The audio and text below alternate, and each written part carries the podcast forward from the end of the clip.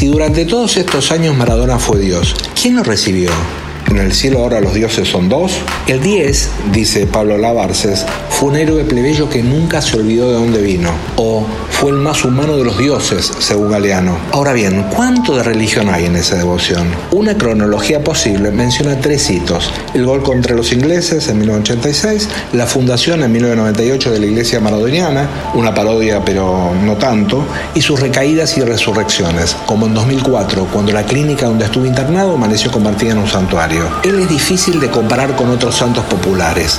La santificación de Vita, Gardel o Gilda también fueron explicadas porque tuvieron muertes violentas, muertes tempranas o a veces purificadoras. ¿Todo esto alcanza? No parece ser el caso. Alejandro Frigerio, un antropólogo y sociólogo muy conocido, especializado en religiones, mencionó otros signos. El candidato a santidad debe tener carisma, espíritu de sacrificio, capacidad para desafiar al poder o aparecer en imágenes o escenarios que anuncian o ratifiquen su santidad. Calzan todas, pero ahora qué sigue? ¿Se volverá a manifestar en la tierra? En solo una semana, Maradona protagonizó una docena de milagros, aunque ninguno todavía con la fuerza mágica que imaginó Carlos Sorín en su película El Camino de San Diego. Una de las fotos más viralizadas es la imagen cenital de una tortilla de papas. La parte tostada dibuja la silueta de Maradona. Hay que ponerle un poco de ganas, pero bueno, por algo se empieza, ¿no? El 29 de noviembre estaba nublado. Durante el partido de Vélez y Gimnasia, un rayo de sol iluminó un cartel que le agradece a Diego. En el cielo de Paraná, entre ríos, alguien distinguió entre las nubes un contorno que recordaba vagamente a Diego y lo filmó. Se ve hasta el 10 en la espalda. El blanquiceleste del cielo asentó un signo maradoniano clave, el sello de identidad nacional.